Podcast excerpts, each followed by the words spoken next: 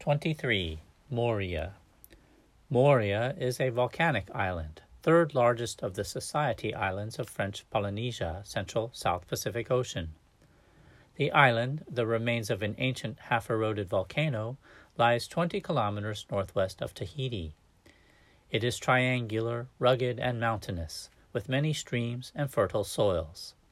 Its highest peak is Mount Tohivia, at 1,207 meters. The chief village, Afareaitu, lies on the east coast. Cook Bay and Opunohu Bay, divided by Mount Rotui, are on the north coast.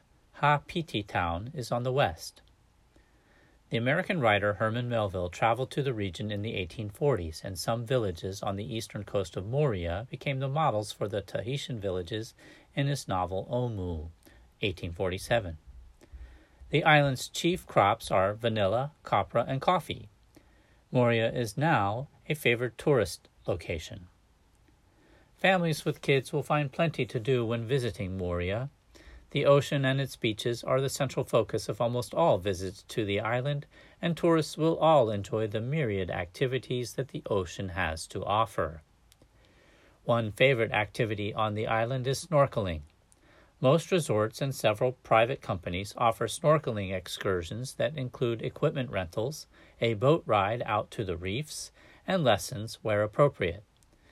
It is a great learning experience for kids to see live and up close the tropical fish and sea life native to Moorea.